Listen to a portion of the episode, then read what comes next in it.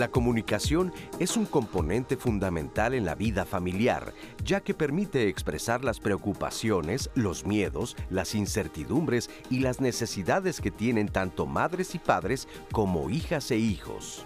Sin embargo, también puede ser un elemento de discordia, de enojos y de resentimientos cuando se construye con base en chismes, rumores, mentiras, burlas y otras formas de agresión que pueden estar normalizadas en la convivencia cotidiana.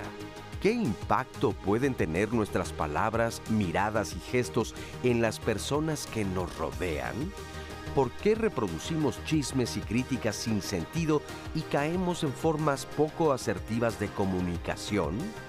¿Qué hacer para desarrollar una comunicación sana con nuestra familia? Hoy, quédate con nosotros en Diálogos en Confianza. Hablaremos del impacto que tiene la mala comunicación en el núcleo familiar y de la importancia de promover el diálogo sano para evitar distanciamientos y rupturas con nuestros seres queridos.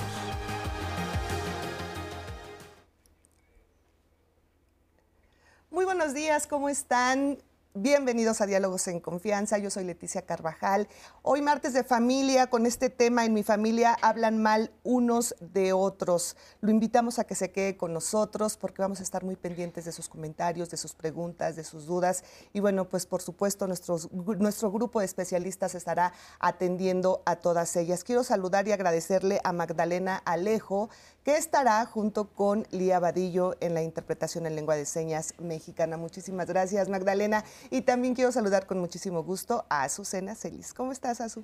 Hola Leti, bien, pues sí, justo ya empezamos con la transmisión en la señal 11.1.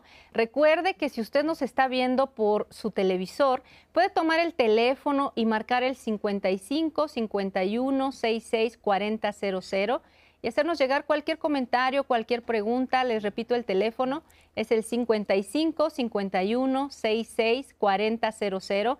Y también a través de las redes sociales puede ver el programa completamente en vivo a través de Facebook, a través de YouTube. También puede seguir la liga que se deja en Twitter. Nos puede escuchar a través de Spotify si a usted lo que le gusta es más bien ir en el coche e irnos escuchando y después puede poner las preguntas que usted le surjan del programa en alguna red social que usted quiera consultar por la tarde. Y bueno, también en la aplicación 11 más puede ver todos los programas con todos los temas de diálogos en confianza y toda la programación del 11 Leti. Así es, pues eh, recuerde que esta app la puede encontrar en esta tienda de aplicaciones que todos los teléfonos tienen. Es completamente gratuita y yo siempre le digo porque hay una infinidad de programas, más de 200 programas que se han transmitido a lo largo de todos estos años de historia del 11, así que si usted se perdió alguna serie, si la quiere volver a ver, si no pudo ver el programa de ayer de Diálogos en Confianza, no se preocupe porque todo, absolutamente todo se, encuentra en esta app de El 11.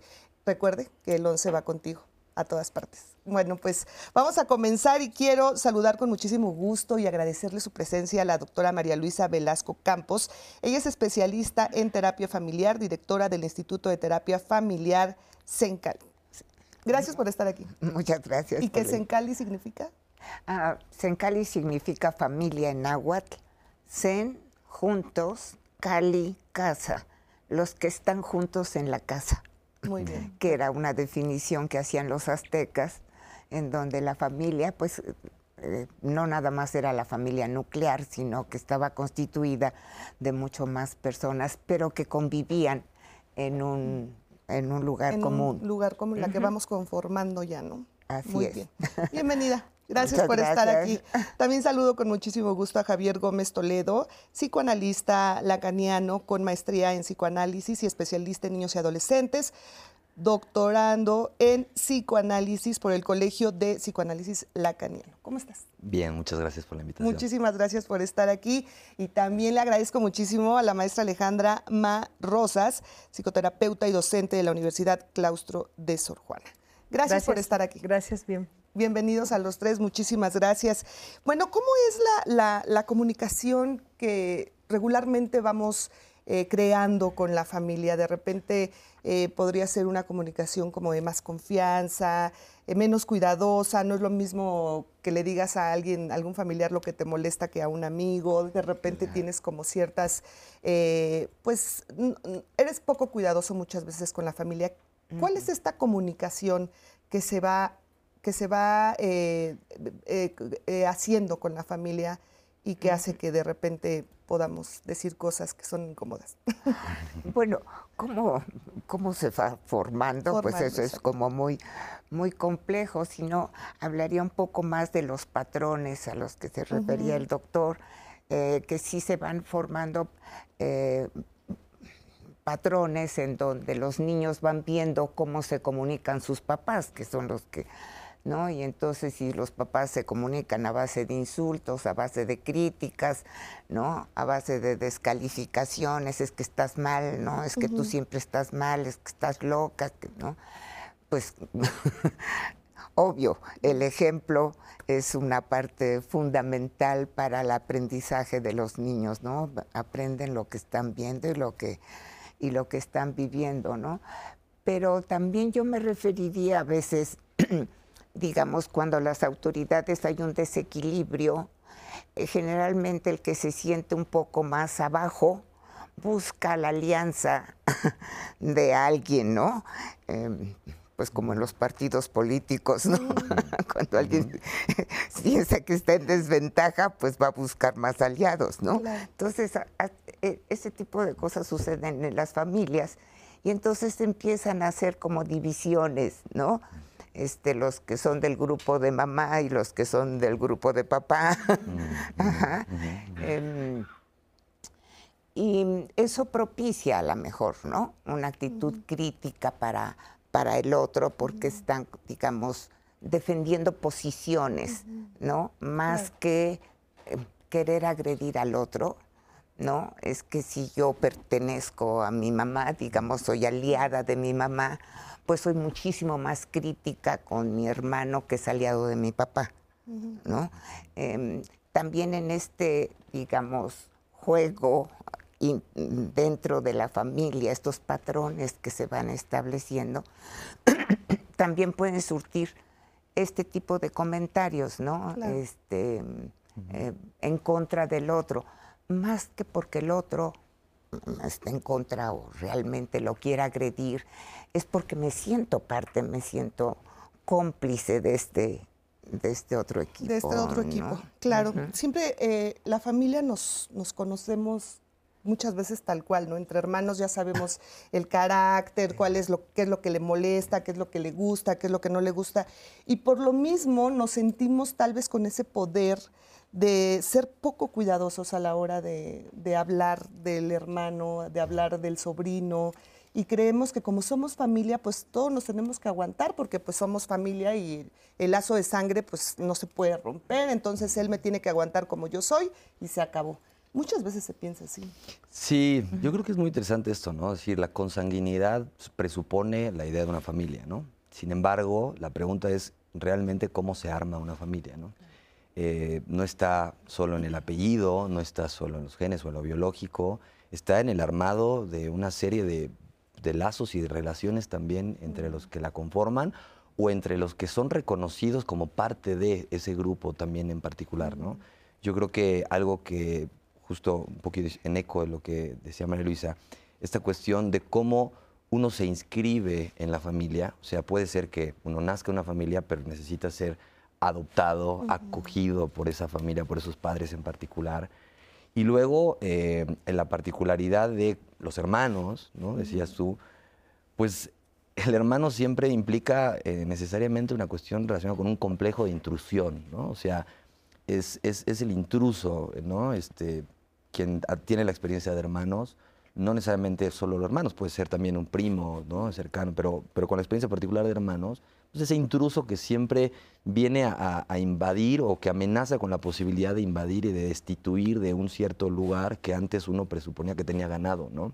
Y que de alguna manera eh, lo que ganábamos pues tiene que ver con el amor de, pues, de los padres, ¿no? Con el lugar que desde que los otros nos miraban y nos reconocían. Y de alguna manera, pues también, ¿por qué se habla tanto a veces tan mal entre hermanos? Pues porque también entre hermanos se, se pone en juego la, rivalidad, los celos, la envidia, ¿no? La envidia de amor. San Agustín narra una escena muy, muy, muy primaria de un bebé este, que está siendo amamantado y, claramente un niño pequeñito ve con, celos esa escena, ¿no? De, eso de lo cual él fue destetado, destituido, ¿no? De ese lugar. Entonces, es algo muy propio de, la génesis, digamos, del orden de lo familiar y de ahí que, bueno, también se precipiten necesariamente habladurías, ¿no? Eh, hablar de un hermano, digo, es algo muy común, ¿no? Este, hablar de un hermano cuando el hermano no está, se habla con los padres, hay padres que escuchan, hay padres que también hablan, ¿no? Y participan.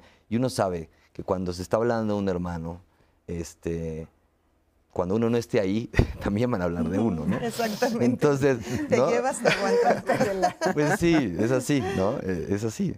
Es de alguna manera así. Pero de repente, digo, esto tal vez puede ser un tanto normal cuando estás en la adolescencia y niños y que tienes mil problemas con los hermanos y sientes que los odias porque, ¿no? O sea, porque se meten en tu vida, porque se meten en tus cosas.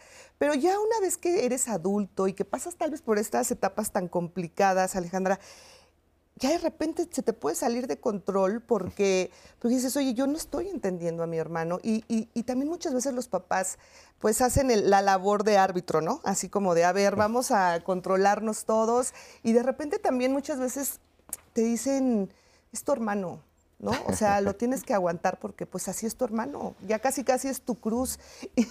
Y, es imposible de repente tener una relación sana con ellos. O sea, ya no, ya se sale de las manos. Yo voy a decir algo muy fuerte porque México, o, mucho en la cultura mexicana, la familia es primero, ¿no? Tenemos como esta ideología de que la familia es primero. Pero yo creo que el árbol genealógico también se poda, ¿no? O sea, si alguien, si yo voy, si yo estoy en la calle y alguien me roba, se convierte en un ratero. Si me quitan mi dinero, se convierte en un ratero. Pero en la familia esto está permitido. Yo te puedo pedir prestado, si tú y yo somos hermanas, yo te puedo pedir prestada y no pagarte. Y entonces viene esta historia de, pues son hermanos, ¿no? O sea, permítelo, cosas como esas. Y entonces vamos permitiendo situaciones que van siendo incómodas y que van siendo también, eh, pues, de una situación ya, ya no permisible. O sea, ya estás pasando mis límites, ya estás abusando de mi confianza y requiero poner un límite contigo. Y si el límite es alejarme de ti, también es importante. Claro. Entonces, y, no nos lo permiten. México es como, ¿cómo? ¿Por qué no le hablas a tu hermano? Pues porque mi hermano y yo, el día de hoy, no está funcionando nuestra relación y lo mejor que pude hacer o mi mejor recurso, después de haber hablado y que no solucionamos nada, fue alejarme, ¿no? Claro. Completamente, pero no está permitido en México. Es como, mal visto. Mal visto, sí, como no, no, no puedes permitir cosas como estas, no, si puedes. Es tu hermano. No, y está muy interesante lo que dices, porque justamente no, ahí planteamos entonces otra pregunta, ¿no? Es decir, ¿de qué depende que haya posibilidad de una relación eh, entre los hermanos, ¿no? ¿De quién depende, ¿no? Depende de los padres, depende de, esos niños, eh, pero no es algo que se da por sentado. O sea, no porque es hermano, entonces ya está asegurada la relación posible con ese hermano. No, tiene que pasar, tiene que armarse algo, tiene que construirse algo, tiene que tejerse algo, tiene que tejerse una forma de lazo, de, acercamiento, de amor, de, algo que a veces, eh, a pesar de los mismos niños, eh, muy tempranamente es evidente que ellos no soportan eso, o sea, no soportan y, incluso pueden ser hasta muy violentos, muy agresivos, ¿no? Con, con sus hermanos y después eso a lo mejor con el tiempo se elabora. Hay otros casos al revés, donde son muy, muy cercanos en la primera infancia y después en la vida adulta, todo eso que de alguna manera no se mostró, se muestra en otro momento, ¿no? Con, traiciones. Perdón, justo tenemos una entrevista que preparamos con Linda Martín. Ella es maestra en psicología y terapeuta familiar. Y ella aquí nos explica cómo se manifiestan las diferentes formas de comunicación en la familia tanto de manera positiva como de manera negativa. Vamos a escucharlo. La comunicación en las familias puede pasar por los aspectos más luminosos que pueden ser nutritivos y donde nos capacitamos para comunicarnos y relacionarnos con el medio ambiente. Pero también es un espacio en el que es tan complejo que puede haber relaciones de todos los tonos y en todos los sentidos que también puede llegar a ser bastante sombría. Y en ese aspecto es donde pueden aparecer ciertas maneras de agresión pasiva como los chismes. El tema es que cuando llegamos a tener problemas en la familia, una de las formas en las que llegamos a comunicarnos es a través de la agresión pasiva. Y entonces empezamos a construir rumores, burlas, malos entendidos, pero con una cualidad bien importante y que es terrible. son rumores, no hay manera de confirmarlo y ni siquiera está la persona presente para poder aclarar la situación. Y entonces eso complica todo eh, en el contexto familiar. Además de las palabras, eh, la comunicación está conformada, un 93% de la comunicación está conformada por los gestos, las pausas, las conductas, esto de levantarme e irme a azotar una puerta o a lo mejor una levantada de ojos número 55 donde descalifico todo lo que acabo de decir este, con una agresión. Por ejemplo, Recuerdo a alguna amiga que un día llego yo toda contenta y le muestro que eh, me he puesto mi pashmina de la manera más bonita. Y de repente ella me dice, qué bien te ves. Y yo no sabía a qué mensaje hacerle caso, si a sus palabras, sus palabras eran corteses, pero todos sus gestos eran absolutamente descalificadores y yo me sentí muy incómoda y eso me generó muchísima confusión. ¿A qué le hago caso? En las familias eh, se dan muchas situaciones de todos los colores posibles. Y entonces algunas veces tenemos los recursos para poder aclarar directamente lo que nos está ocurriendo, pero muchas veces no tenemos esa oportunidad. Y entonces ahí es donde se dan cualquier cantidad de agresiones eh, pasivas, indirectas, donde nosotros podemos, a través de un rumor, de una mentira, de un silencio, de una omisión o a lo mejor directamente de decir algo que no está confirmado, lastimar a una persona que nos hizo enojar, pero por la falta de habilidad de comunicarnos. Pues sí, efectivamente. Más adelante le vamos a tener la segunda parte de esta entrevista que tuvimos con Linda Martín. Y pues sí, esta forma de comunicarse es básica, pero tú nos querías hablar algo acerca del tema de, eh, la relación entre hermanos. Sí.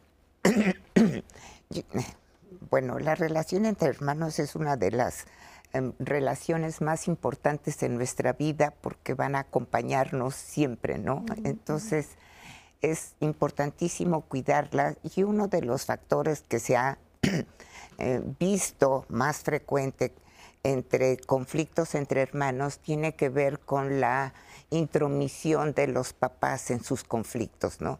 Ya sea defendiendo a uno y no dándole la razón a otro, ahí es donde porque es el chiquito, porque es el débil, porque es el enfermito, este porque es el varón, ¿no? Eh, generalmente se dice atiende a tu hermano, no atiende a tu hermana, ¿no? este, entonces, en nuestra cultura, por ejemplo, pues el, varón tiene una preferencia muy, muy grande por arriba de las situaciones que se le em, exigen a las, a las mujeres, ¿no? Pero esta, esta digamos, esta interferencia de los papás en esa relación tan importante, lo único que hace es agrandar la rivalidad, porque lo que digan los papás, ¿no? Em, si están viendo que uno lo está agrediendo al otro, el papá nada más ve ese momento pero no ve cómo el chiquito fue y estuvo dale y dale al hermano mayor, ¿no? Generalmente nada más ven el sape que le da el hermano mayor al chiquito y omiten el otro, ¿no? Entonces ahí empieza a fracturarse, ¿no? Em, es muy, bueno, lo habrás confirmado en la consulta, ¿no? Cuando uno separa a los papás y pone a los hermanitos a negociar, llegan así a un acuerdo. Sí. Pero si los papás es que no, porque en el caso que nos comentaba aquí la maestra, ¿no? De que mi, un hermano me debe, ¿no? Y seguramente los papás es que es que entienda a tu hermano, pues ha tenido tantas dificultades con esa esposa tan mal que se le portó, que lo deja sin dinero, ¿no? Entonces ella se enoja justifican, con el papá, con los papás, pero también se enoja más con el hermano, ¿no? Ahí es exactamente al revés, ¿no? Cuando los, a ver, pues lo que voy a hacer como papá es reunirlos a que hablen, se griten, se discutan y finalmente se arreglen, ¿no? Pero si yo intervengo a darle la razón, ya sea a ella o al otro, cualquiera que haga el papá, con la mejor de las voluntades, con el mejor de los amores, Va a quedar mal complica con uno y el con otro. Claro. complica. No, y es bien interesante esto que planteas, ¿no? Porque implica ya eh, pensar, ¿no? ¿Qué, qué lugar tiene cada hijo, ¿no? Para un padre, ¿no? Desde dónde lo, desde dónde lo miró, dónde lo ubica. Y podríamos decir, lo, lo nombra, ¿no? Más allá del nombre propio, ¿no? O sea, decías tú, el, el berrinchudo, el enojón, la no sé qué, ¿no? Eh, como lotería, ¿no? O sea, es decir, son puros nombres y de repente... Sobran. Claro, claro. Y uno dice, bueno, este, pero sí, sí implicaría como cristalizar, ¿no? Algo ahí en, este, en cada uno de los hijos y no poder ubicar también algo de la responsabilidad de lo que cada hermano, cada hijo, este, tiene y de su forma de ser, ¿no? Y, o sea, e- e- de repente el decir, es que le pasa, o esto que mencionabas, de, bueno, la mujer que le tocó o el hombre que le tocó, bueno, ¿quién lo eligió, no? Y cuando uno elige algo, pues se tiene que vivir las consecuencias de la elección.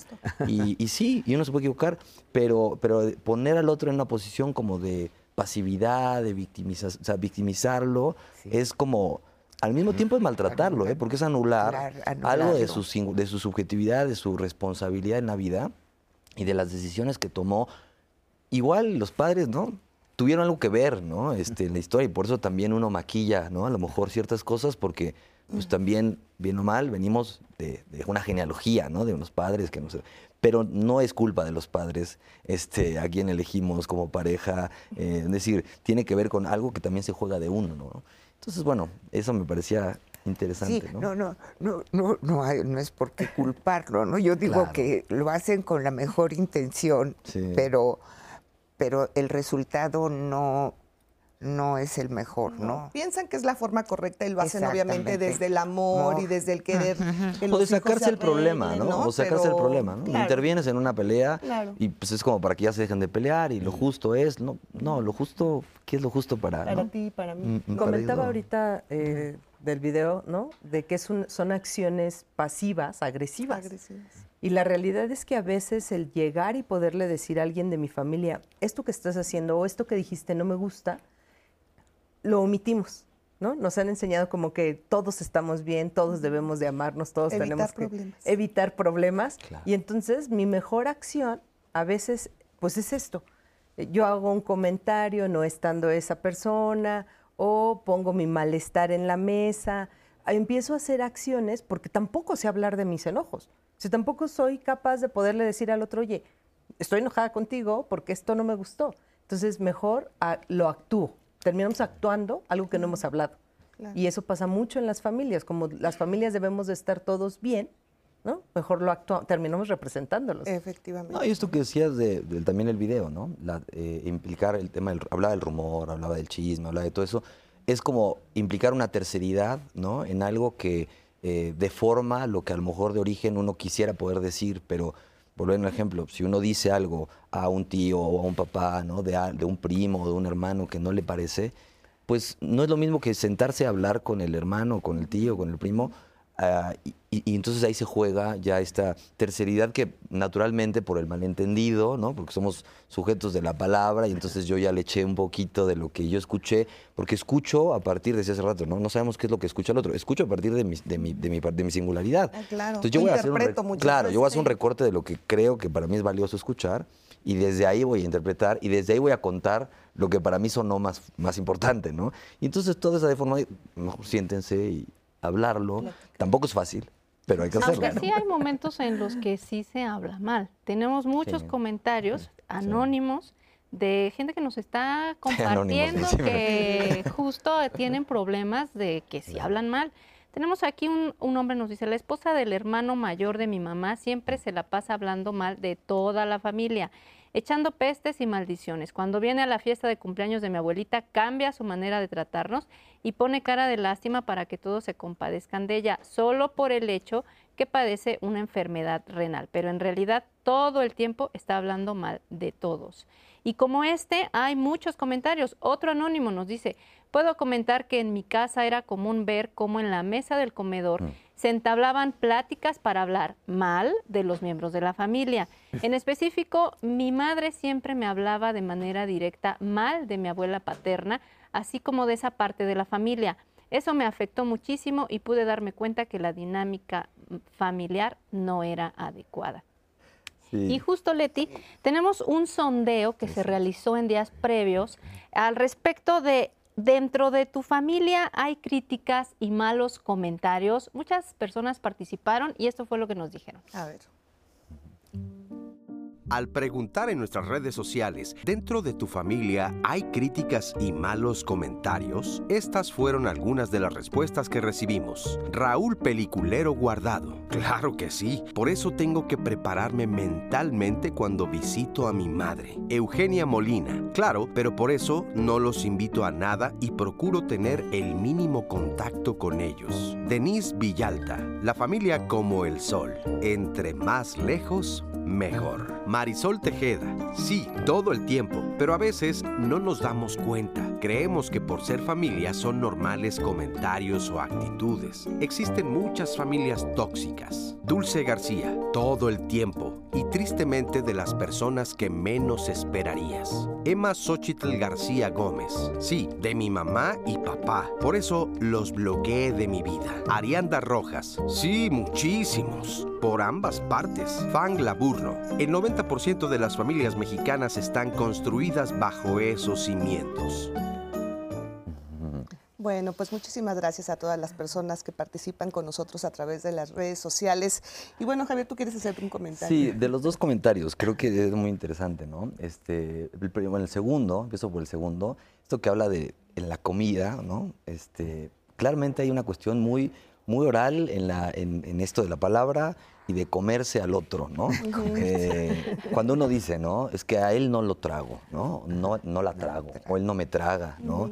Que es alguien a quien no aguantamos, ¿no? y, o se lo están comiendo, ¿no? O sea, se lo están comiendo literalmente con la palabra, ¿no?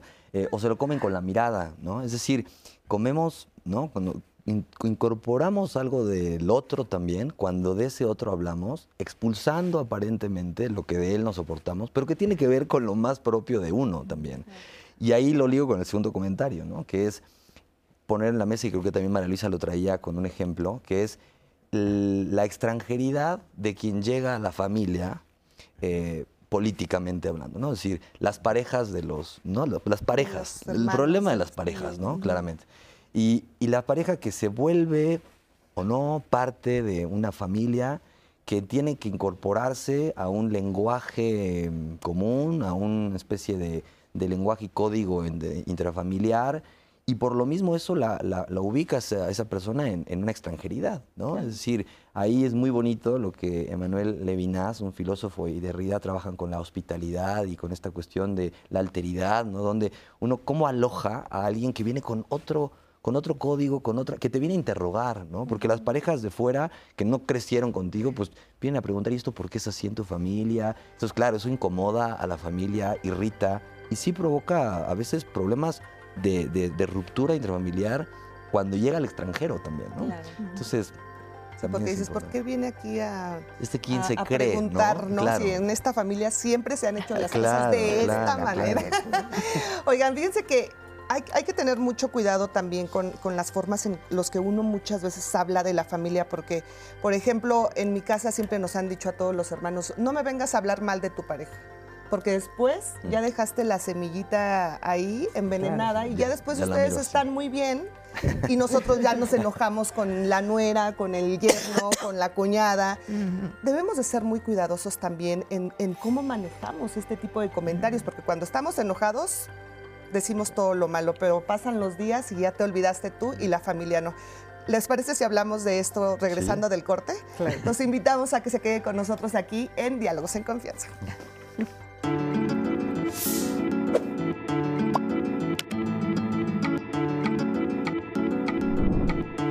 Es importante ser cuidadosos con lo que expresamos en palabras, gestos, miradas y otras formas de lenguaje corporal que pueden ser agresivas para nuestra familia.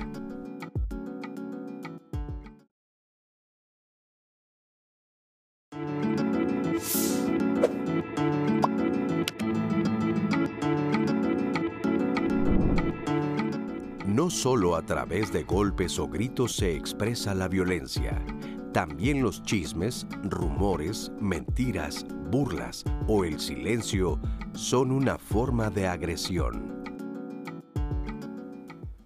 Continuamos con el programa. Muchas gracias por todos los comentarios que nos están haciendo llegar.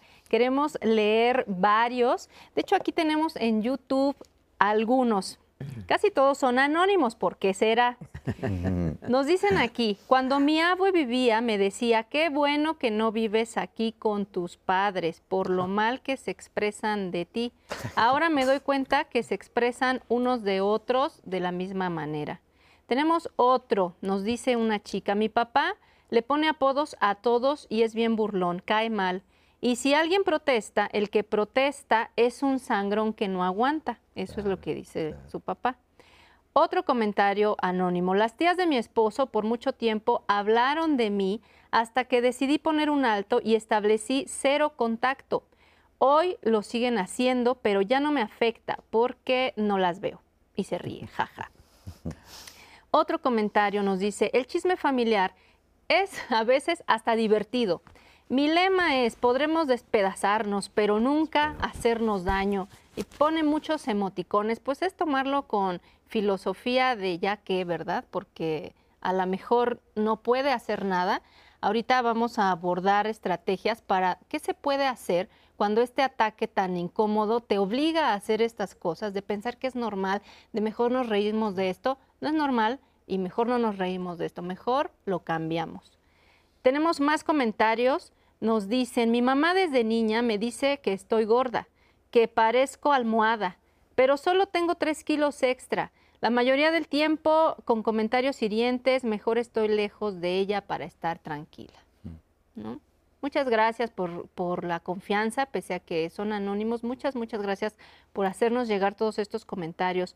Otro más de una mujer. Los padres provocan también las disputas entre hermanos. Mi mamá como mi abuela hablaban de los ausentes. Pues sí, justo. Eh, ella misma dice, los padres ponen a competir a los hijos. Otro comentario, eh, ah, cuando voy de visita con mis papás, si me quedo a solas con uno, aprovechan para hablar mal del otro. Justamente. Acá otro comentario. La verdad es muy cansado, ya que si uno no les comenta lo que ellos quieren escuchar, estás en su contra. Y uno más, pensé que era la única a la que le ocurría esta situación. No me alegra, pero me hace entender que mi criterio no está por la calle, que somos varios. Pues sí, justo por eso se abordan estos temas, porque en las familias ocurren este tipo de situaciones. Y tenemos más comentarios. Acá también es anónimo. Mi esposo y su hermano no se la llevan bien él ha sido muy enfermo desde niño y mi suegra sobreprotectora, una combinación muy destructiva. Y bueno, mi esposo es muy diferente a ellos, no soy experta, pero a mi ver no quisieron ser como ellos, son muy rectos, estrictos, sobreprotectores. Muchas gracias por tu comentario. Otro más, en mi familia nunca hubo besos ni abrazos, pero sí mil quejas y críticas. Acá otra chica nos comenta, en mi familia siempre hacen comentarios pasivo-agresivos hacia mí y cuando decidí poner un alto, mi abuelo me dice, es que eres muy sensible. Y cuando decidí externar esto, la persona que hace estos comentarios principalmente me dice, por eso dejaré de ir a reuniones. Bueno, pues justamente, y fíjense que tenemos un testimonio también anónimo de una chica que nos cuenta cómo se dio la ruptura familiar justamente debido a comentarios agresivos y chismes. Vamos a escuchar. Yo tengo problemas con los hermanos de mi mamá eh, y con sus hijos, mis primos. Em, éramos una familia muy unida, pero empezaron a hacer comentarios muy como violentos, pasivo-agresivos y cada vez subían más de tono, por lo que pues ya era muy incómoda la, convivencia familiar con, con estos familiares y pues la situación nos orilló a alejarnos de ellos. Eh, los chismes que inventaron ya eran muy fuertes. En una ocasión salimos con mi primo y estábamos en una fiesta yo y mis hermanos y mi primo no, no sabía tomar. Entonces se puso muy mal y mi tía inventó que lo drogamos. Entonces eran ya chismes muy, muy fuertes y aparte la cosa era muy feo siempre hacían como comentarios de menospreciar los logros que tenían mis hermanos, mi mamá y yo. O era criticar todo, todo lo que podíamos, que si no los íbamos a visitar era por tal cosa, que si sí íbamos era tal cosa. Eh, siempre eran pues como muy agresivos con, con cualquier situación que, que podían. Pues mi mamá principalmente eh, intentó alertar a mis otras tías de la situación porque ya los chismes eran muy fuertes, entonces eh, ella fue la que empezó a poner el límite y después seguimos mis hermanos y yo. Y así fue como nos alejamos de estos familiares. Pues en lo personal me afectó mucho a nivel emocional porque era una familia con la que convivíamos mucho de niños, o sea, era cada fin de semana ir a parques, ir al cine, o sea, hacíamos muchas actividades juntos. Y, fue más que nada la parte emocional porque pues les teníamos mucho aprecio y creo que nos cegábamos como de ver la realidad de, de los valores de estas personas. Era tanto el aprecio que les teníamos que a veces creíamos que no, o sea, que eran bromas muy pesadas hasta que empezaron con estos comentarios ya que comprometían a mi familia y a mi, pues sí, a mi familia principalmente, que fue que decidimos poner el límite. Eh, quien inventaba chismes principalmente era mi tía, prima de mi papá, y le seguía a su esposo, quien es hermano de mi mamá. Muchísimas gracias, gracias por compartir este testimonio. Y bueno, pues ahí está un claro ejemplo de cuando lo mejor ya es poner límites claros y seguir con nuestro camino, porque hay, hay cosas que ya no, no son solucionables, ¿no? Sí, yo creo que es un límite a veces necesario ¿no? y, conveniente. Eh, a veces la cuestión también es ver eh, quién, quién logra poner ese, ese límite.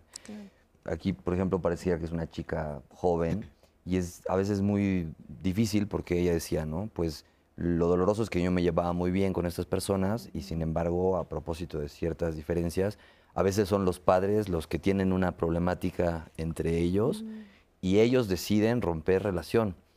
Y es ahí donde lo, complejo de, también privar a veces a los, a los hijos de relaciones a lo mejor bastante convenientes que tienen con los primos o con ciertos tíos y, una carencia de una explicación también sobre lo que, lo que ocurrió. O sea, también la importancia, la importancia de la narración de lo, que, de lo que acontece, de qué se dice sobre lo que pasó, como para poder entender y también poder respetar que si eventualmente, a lo mejor en algún otro momento, bueno, mi hijo quiere seguir tratando a un, a un sobrino, porque el problema que tuve yo lo tuve con un tío ¿no? suyo, pues también habríamos de preguntarnos si no conviene poner también un dique al problema con el otro y decir, bueno, que sí se posibilite a lo mejor ahí lo que nosotros no pudimos, no pudimos, construir, ¿no? Sí, claro. Yo, no, yo quería hacer eh, referencia a un aspecto cultural de las familias mexicanas, ¿no? Em, culturalmente nos, nos asusta mucho el pleito, nos asusta mucho el conflicto, porque poco aprendemos, ¿no? A negociar entonces, al no, al estar taponeado, digamos, entablar una discusión fuerte, eh, mejor se calla y se dice por otro lado, ¿no?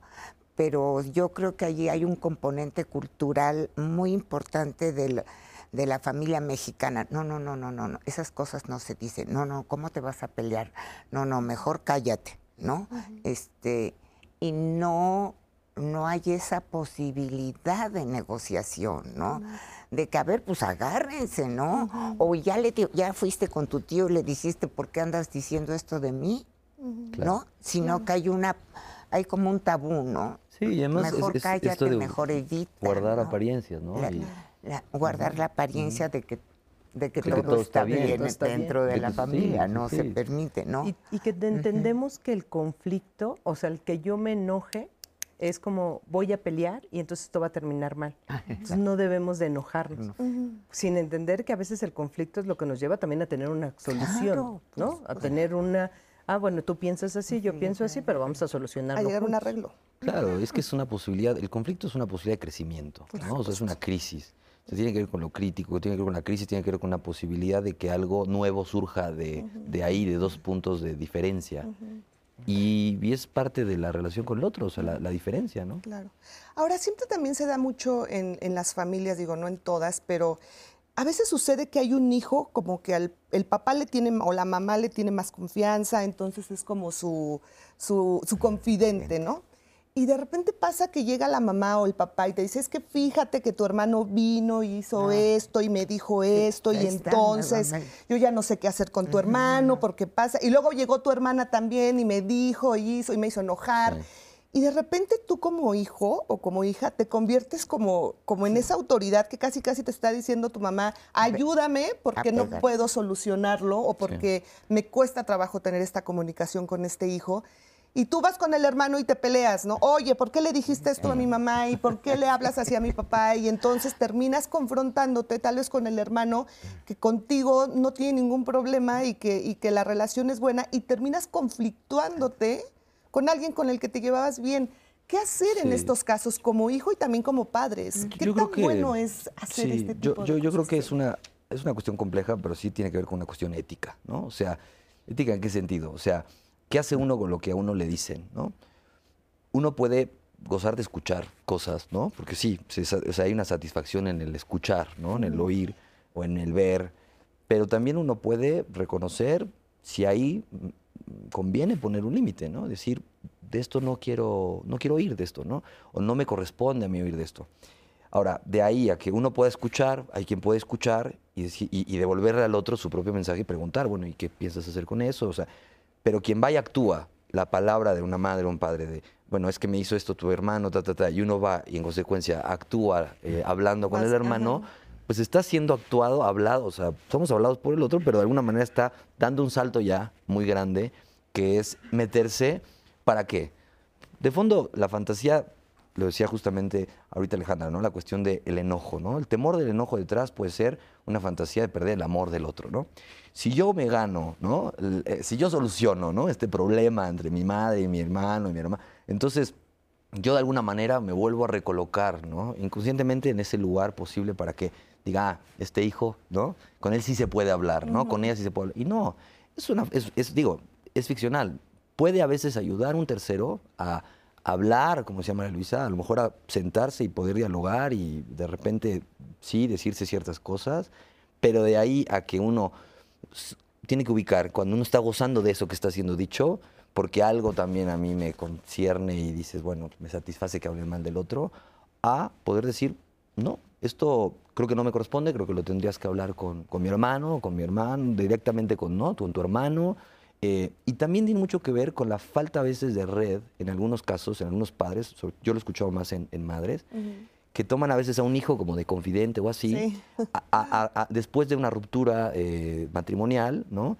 Y, y tiene que ver con una falta de red a veces más allá de la familia también. O sea, Claro. porque está la familia, pero también es muy importante la red eh, extrafamiliar, ¿no? Que pueda la madre hablar con alguien. Y entonces ahí a veces los adolescentes es muy bueno cuando le llegan a decir a una madre, este, no mamá, de- esto no es mi problema, ¿no? Esto arréglalo tú, ve a hablar con un psicólogo, ve a hablar con alguien que te quiera escuchar, ¿no? Y que esto es muy peligroso porque yo desvalido a la otra persona. O sea, si yo llego y mi mamá me dice, oye, ¿qué hago? Y yo voy a defender a mi mamá, es tanto como quitarle la autoridad a mi mamá y quitarle completamente la validación de ella misma. Entonces, es mucho más fácil ir yo resolviendo la vida de todos, desvalidando a todos como, a ver, yo voy a ser heroína. Yo soy ¿no? la autoridad. Yo soy la autoridad, yo voy a resolver todos los problemas familiares. Requerimos entender que hay- son papeles o son roles que no nos tocan. Y además es muy pesado también para ti cargar con todos los problemas de todo el mundo, ¿no? O sea, Bastante con los ya de repente estás preocupándote más por la relación de otros que por la tuya. O sea, y ahora, ¿qué pasa? ¿Qué pasa en este tipo de, de situaciones? Lo mejor es decirle a tu mamá, mamá, arréglalo tú. O sea, sí hay- es, es también hablarlo así, de claro. Yo decía, A veces, ¿Sí? bueno, a veces es como más- invitar, Sí. ¿no? O sea, un, yo- un ejemplo, yo le voy a poner un ejemplo en mi casa, si mi mamá me está viendo, que me disculpe. Salúdala. a mi mamá. No te preocupes, yo hago eso todos los programas. Conocen muy bien a mi familia. No, este cuando mi mamá llega y de repente se queja, ¿no? En la queja de, es que tu papá, yo siempre me río y siempre le contesto, yo también conozco a tu papá, tú no hables mal del mío, porque yo puedo hablar mal del tuyo, ¿no? Y entonces es una manera en broma como de detener, de decir, te puedo escuchar, puedo acompañarte, pero no puedo hacer nada, no me corresponde a mí hacer algo.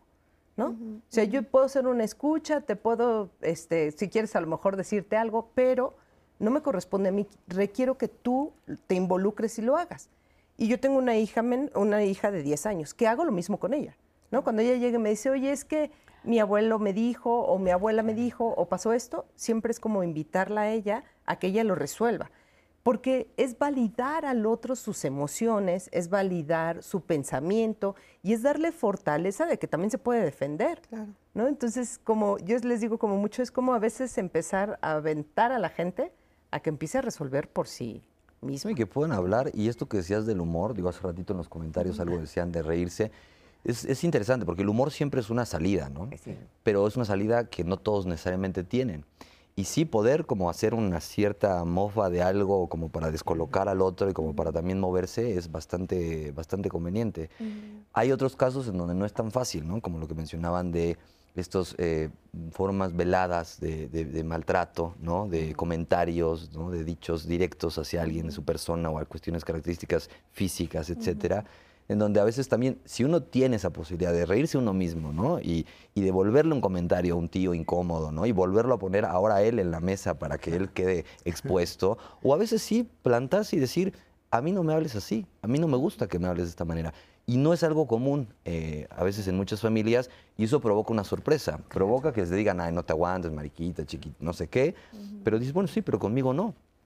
Y si eso no se respeta, eventualmente, bueno, uno no se vuelve a, a parar ahí.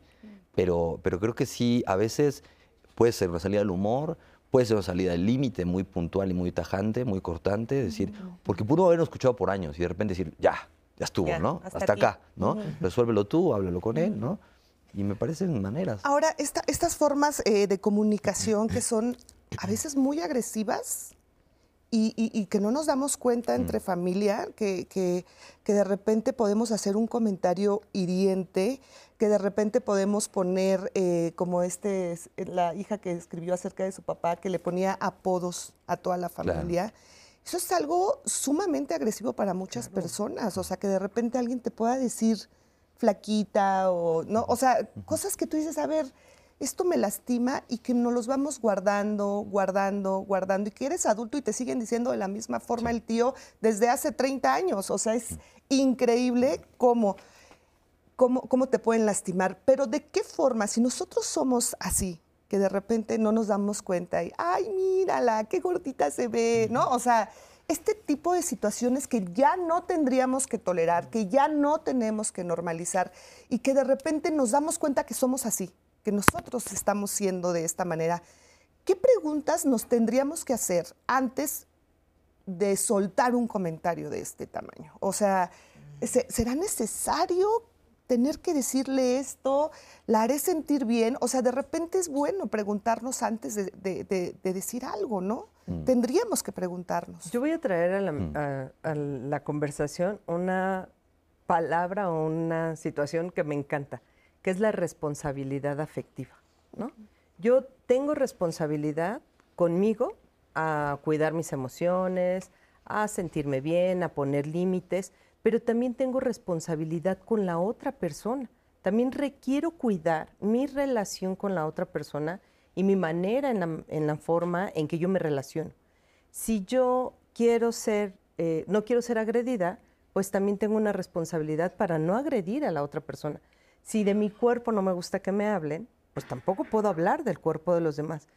Esta responsabilidad afectiva implica que no solamente voy a tratar de que tú y yo tengamos una relación, sino también voy a cuidar mis actos para tener una sana relación contigo. Y yo creo que ahí está, el, e, ese es un punto primordial. Yo cuido también mi relación contigo, pero, pero desde mí. No, no solamente de ponerte límites o poner esto, sino también cuido la manera en que yo me relaciono con el otro. No, y que tiene que justo muchas veces que ver que lo que a veces uno critica del otro, ¿no? Lo que a veces uno no soporta del otro, tiene que ver con lo más íntimo de uno mismo. O sea, tiene que ver con eso que uno no soporta de sí mismo, ¿no? Y fíjense que tenemos un testimonio anónimo de un hombre que muy sinceramente nos comparte cómo se da esta dinámica de hablar mal unos de otros entre su familia. Vamos a escucharlo. Tengo 30 años y en mi familia, eh, eh, pues casi todos este, hablamos mal de todos. Bueno, ahora sí que cuando nos, este, cuando, cuando nos molestamos y pues eh, a veces pues no, no cumplen pues nuestras expectativas. soy el hermano de seis, soy el tercero. Bueno, en mi familia, ahora sí que pues normalmente hablamos mal unos de otros por pues, la situación de que pues a veces este, nos molestamos con, ya sea este, con, la abuela, eh, por el favoritismo que se le da a, sus nietos, pues mi tío, del que pues, se podría decir del que más ayuda a, la abuela, pues tiene ese favoritismo un poco por ellos, por la situación de que no les puede decir nada, ya que este, pues tiene miedo a, lo mejor este, que, le retiren el apoyo. Yo soy de los que falta el respeto este, a mis tíos por su manera de pensar, ya que pues no, no me gusta que sean engreídos y pues me gusta hablar mal, mal de ellos con, con, otros tíos. Y así, este, cuando me fastidio también del otro tío, pues me gusta hablar mal con, con la abuela para que me dé la razón. Y pues como somos casi igual, pues todos este, pues nos conjugamos, nada más que pues a veces pues ya este, pues ellos comienzan a hablar mal de mí también y pues ya no me pues ya no me parece. Yo con todo esto pues honestamente pues ni quiero este favoritismo ni nada, solamente pues quiero este pues a veces pues pues el aplauso y pues eh, quedar bien, ahora sí. Ahora que pues vienen las fiestas, por el, por el ejemplo, pues Día de Muertos, que ahorita está este, eh, Navidad, Año Nuevo, pues no, no, ahora sí que no nos reunimos, ya, ya como que esa parte, ya, ya fuimos soltando el dejar de, de ser este, dejar de ser hipócritas y ya cada quien por su lado, ya que antes pues sí, el abrazo y todo eso, pero pues nos dimos cuenta que pues eso pues no, no servía de nada. Yo vengo de una familia que hay mucho chisme, muchos rencores, mucha desunión. Muchísimas gracias, gracias por, por, este testimonio. Decía, yo vengo de una familia donde hay mucho chisme, mucha desunión y yo creo que eso es lo que causa este tipo de conflictos. Tenemos 30 segundos para irnos al corte, pero esto se podrá solucionar. Pues con el desarrollo, uno, de respeto y la posibilidad de negociar, que es algo que se taponea por el miedo, ¿no? del enojo que nos produce no tener la razón, ¿no? Si yo soy la poseedora de la razón, que me tienen... Se tiene que querer, ¿no? Y se tiene que trabajar entre todos los miembros de la familia porque uno solo definitivamente va a ser imposible si no se tiene el acceso y la facilidad de los demás. Bueno, hacemos una pausa y regresamos.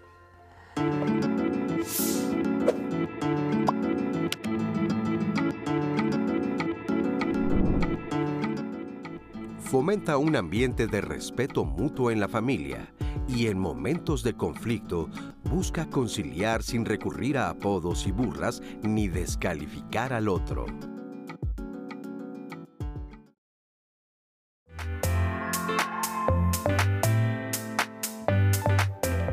Sí se van formando eh, patrones en donde los niños van viendo cómo se comunican sus papás. Obvio, el ejemplo es una parte fundamental para el aprendizaje de los niños. La consanguinidad presupone la idea de una familia, ¿no? Sin embargo, la pregunta es, realmente cómo se arma una familia, ¿no? No está solo en el apellido, no está solo en los genes o en lo biológico, está en el armado de una serie de, de lazos y de relaciones también entre los que la conforman o entre los que son reconocidos como parte de. ¿Por qué se habla tanto, a veces tan mal entre hermanos? Pues porque también entre hermanos se, se pone en juego la, la rivalidad, los celos, la envidia. México, o, mucho en la cultura mexicana, la familia es primero, ¿no? Tenemos como esta ideología de que la familia es primero. ¿Por qué no le hablas a tu hermano? Pues porque mi hermano y yo, el día de hoy, no está funcionando nuestra relación y lo mejor que pude hacer o mi mejor recurso, después de haber hablado y que no solucionamos nada, fue alejarme. Pero no está permitido en México. Es como... Mal visto. Mal vistos. Conflictos entre hermanos tiene que ver con la intromisión de los papás en sus conflictos, ¿no? Los papás en esa relación tan importante, lo único que hace es agrandar la rivalidad llegar y poderle decir a alguien de mi familia, esto que estás haciendo o esto que dijiste no me gusta, lo omitimos. Todos estamos bien, todos debemos de amarnos, todos tenemos que evitar problemas.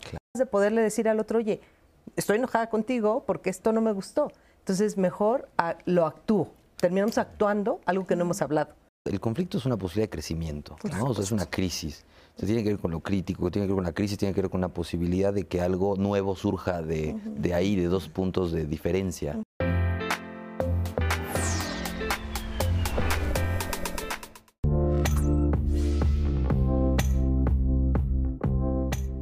Muy buenos días. La comunicación es fundamental en cualquier relación y especialmente en las relaciones familiares. Cuando los miembros de una familia hablan mal los unos de los otros y se faltan al respeto, se generan tensiones y conflictos que pueden tener repercusiones significativas en el ámbito personal y familiar como por ejemplo el deterioro de la confianza y la intimidad. Hablar mal de los miembros de la familia mina la confianza mutua. Cuando alguien se entera de que ha sido objeto de críticas o de insultos por parte de un familiar cercano, se crea un ambiente de desconfianza y se dificulta la creación de una relación íntima y afectuosa fragmentación de lazos familiares, porque también cuando los miembros de una familia se sienten atacados o menospreciados, es probable que se formen alianzas o que se tomen partidos, lo que conduce a la fragmentación del grupo familiar. Aumento de estrés y de tensión. Los miembros de la familia pueden experimentar constantemente ansiedad, miedo o ira debido a la expectativa de conflictos y confrontaciones. Este ambiente negativo tiene un impacto directo en la salud emocional y física de todos los involucrados, lo que puede manifestarse en problemas como depresión, trastornos del sueño, problemas de salud relacionados con el estrés. El modelado de conducta negativa. Los comportamientos negativos dentro de la familia tienen un efecto perjudicial en los niños y en los adolescentes. Los integrantes más jóvenes pueden internalizar estos patrones de comunicación destructiva y repetirlos en sus propias relaciones personales y familiares en el futuro. Esto va perpetuando un ciclo de falta de respeto y de deterioro del vínculo familiar. La pérdida de apoyo emocional, porque en lugar de encontrar consuelo y comprensión, los miembros de la familia pueden sentirse aislados y rechazados. Seamos conscientes del daño que causamos cuando hablamos mal o le faltamos el respeto a alguien dentro de nuestro grupo familiar. Nos vemos la próxima semana. Muchas gracias a Marisa por esta cápsula con estas reflexiones. Y justo tenemos muchos comentarios de la audiencia que están ya empezando a hacer preguntas. Aquí tenemos una llamada, nos dicen, mis hijos hablan mal de mí. Es una mujer. Es muy feo saber que se expresan así cuando vienen a mi casa, los atiendo bien. No estoy acostumbrada a que hablen con groserías y se traten mal frente a mí. Trato de no hacerles caso, pero no me atrevo a ponerles un límite porque pienso que ya no van a querer venir. Mm. ¿Qué me sugieren? Bueno, es lo que, lo que veíamos, ¿no? El temor del conflicto es esa eh, digamos, unión que se hace de que si me peleo con él no lo quiero. O peor, ¿no? Si me peleo con él ya no me va a querer. Entonces mejor evito el, el, hablar, ¿no? Y esta mamá pues se tiene que permitir lo que ustedes están haciendo. Yo lo veo como falta de respeto, ¿no? Eh, porque si los hijos van, es obvio que quieren estar con ella, pero lo hacen de una manera que ella tiene que explicarles, ¿no? Su casa, ¿no? ¿no? Están en su casa también. Que explicarles que esa forma es, y, y a, ella le duele. Y a veces qué difícil, porque al final de cuentas como mamá esperarías que tus hijos pues no hablaran mal de ti porque eres la mamá, ¿no? Pero a veces el confrontarlo y decir, ¿y si me quedo sola, ¿no? O si nos quedamos solos, o si ya no vuelven, entonces ya no me siento amada. Entonces la parte aquí importante es poderse sentar con sus hijos y poderle decir a sus hijos, oye, esto que me, esto sé que hablan mal de mí, no me gusta, ¿no? Y me siento incómoda y me gustaría que dejaran de hacerlo. O sea, también es importante que ella pudiera hablarlo con sus Que lo manifieste Claro. verbalmente, Y si que se los eventualmente, diga, ¿no? y si eventualmente ellos pues no, no lo ven tan bien, ¿no? También poder decir, bueno, este, podemos encontrar otra manera de, de encontrarnos, ¿no? Porque poner la casa, ¿no? Para que vengan y ¿no? a uno lo devoren, pues no, ¿no? Entonces veámonos en un punto medio, nos vemos en otro lugar, ¿no? Porque ella bien o mal está sosteniendo el encuentro de los, de los hijos, ¿no? Claro. Tenemos otro comentario. Nos dicen, hay que saber qué es ser familia y hay que especificarlo. Empiezan los problemas con las diferencias que solo hacen que se pierda el tiempo y se dañe la convivencia. Cada familia debe vivir en su propio espacio y dejar de meterse en los asuntos de las otras personas. Muchas gracias. Otro nos dice, lamentablemente esta situación se da en todas las familias, de hablar mal unos de otros. A mí me ha funcionado lo que acaban de mencionar hace un momento, entre la familia y el sol, entre más lejos, mejor. Muchas gracias. Aquí un hombre eh, nos dice, desde que nací mi madre nos dijo que siempre expresáramos nuestro sentir. Cuando teníamos diferencias entre mis hermanos y yo, mi mamá nos ponía a platicar, siempre con una comunicación afectiva. Para mí, mis hermanos son importantes y estoy en constante comunicación con ellos. Tengo la madurez para preguntarles qué necesitan y ayudarlos en lo que está en mis posibilidades. Siempre habrá conflictos en la familia, pero lo que hace la diferencia es cómo los resolvemos con sabiduría. Aquí no hay buenos ni malos, solamente personas conscientes e inconscientes. Sugerencia, me gustaría que hablaran, ah, este es para otro programa, del alcoholismo en la juventud. Muchas gracias, Juan Francisco, tiene 68 años. Muchas gracias por tu comentario y por tu petición. La vamos a pasar. Aquí tenemos otro, una mujer nos dice, a veces en casa me critican por ser muy directa, pero yo digo, es mejor ser directa que hipócrita. Sí, ahí es muy interesante porque justo, y es, es bastante buena el comentario, ¿no? Porque hay justamente gente que se jacta de ser muy directa. Yo digo las cosas como las pienso, soy muy frontal, lo ven como una virtud. Yo realmente creo que en realidad tiene, tiene que ver con una dificultad de, de- de un velo, de un filtro que necesariamente toda verdad conlleva, ¿no? O sea, Sócrates tenía una anécdota de que llega un sujeto y le pregunta, le dice, oye, quiero hablar mal, un amigo está mal, hablando mal de ti. Entonces le dice, bueno, tres preguntas, ¿no? Uno, lo que vas a decir es cierto, ¿no? Lo que vas a decir es bueno, me hace bien en algún sentido, o lo que vas a decir me sirve de algo, ¿no? O sea, Claro. es útil, ¿no? Entonces, de, de alguna, de alguna manera esa dificultad para poderse interrogar, ¿no? O sea, antes de decir cualquier cosa, eh, es necesaria, porque la hipocresía, decía hace rato con Zizek, es, es condición de la relación humana. O sea, si yo le pongo un velo a lo que voy a decir, esa crudeza puede lastimar al otro. En realidad no estoy siendo este, mejor persona por decirle las cosas, estoy diciendo una verdad. ¿Cuál es la verdad?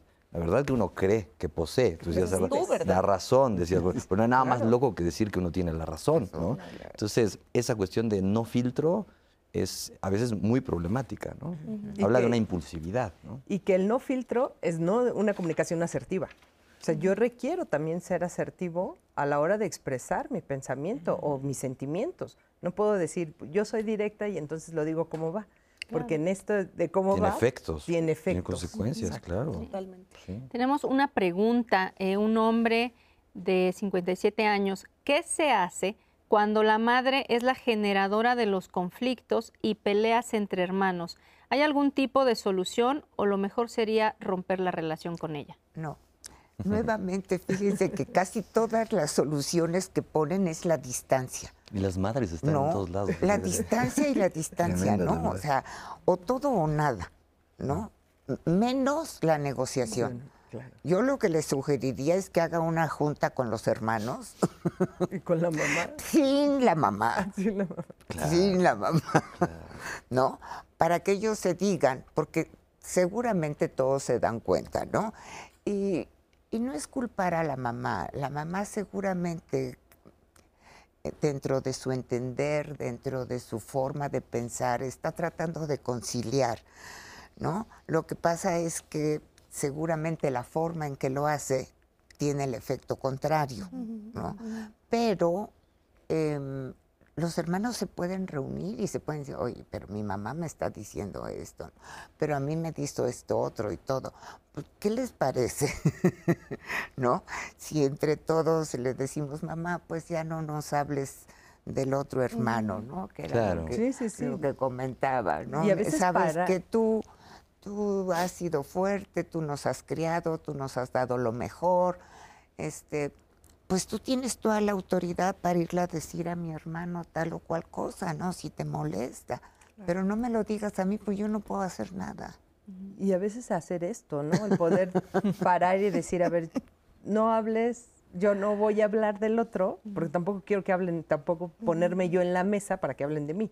Entonces creo que también es como la negociación, dentro de la negociación es, yo no me permito hablar de mis hermanos, tampoco me pongo en la mesa para que hablen de mí.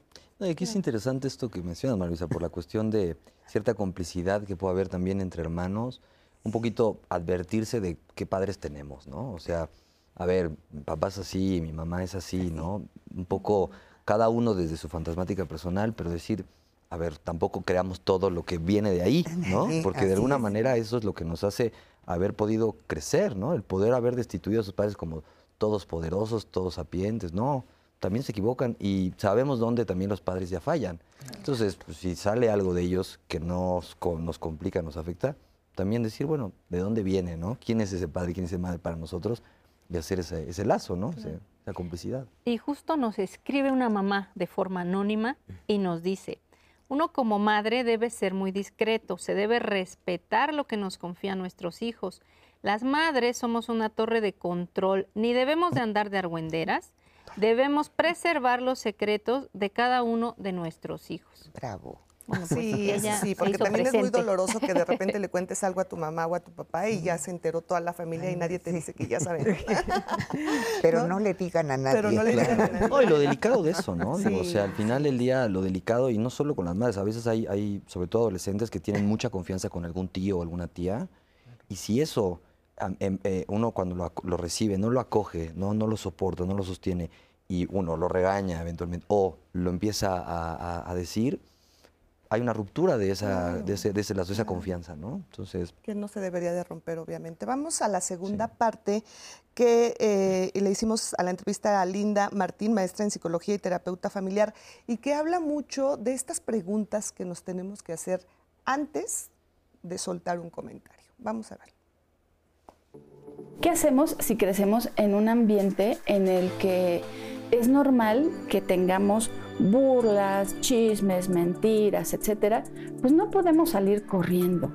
Necesitamos desarrollar nuestra paciencia, nuestra prudencia y nuestra capacidad como de observar qué es lo que le está pasando al otro. Y entonces hacer un alto y decir, espérame, yo quiero ser parte de eso, ¿Cómo quiero que las demás personas se sientan en mi presencia? Independientemente de si eso es porque sienten envidia o me están criticando o estas cosas, no me puedo tomar todo personal. La verdad, la verdad es que la mayoría de las personas hablan por su herida. Difícilmente van a manifestarnos que en realidad lo que ellos quisieran es ser como nosotros o tener alguna cosa que a nosotros nos sale muy bien y entonces por eso lastimamos a los demás a través de un rumor y un chisme y entonces es importante en lugar de salir corriendo de tu familia pues darte la oportunidad de decir yo quiero relacionarme con mi familia de la manera en la que ellos se relacionan y la verdad es que yo elijo decir no respira piensa distinto y cómo lo podrías decir de una manera que sea mejor para todos. Si tú eres en tu familia esta persona que genera los chismes o los rumores, es decir, tú eres acá la tía de siéntese tía, que es calladita, eh, es importante que medites antes de decir algo que vas a decir. Respira profundo y piensa, ¿esto que voy a decir es cierto? ¿Esto que voy a decir es bueno? ¿Esto que voy a decir es útil? Y bueno, si no es cierto, no es bueno y no es útil, ¿para qué lo dices?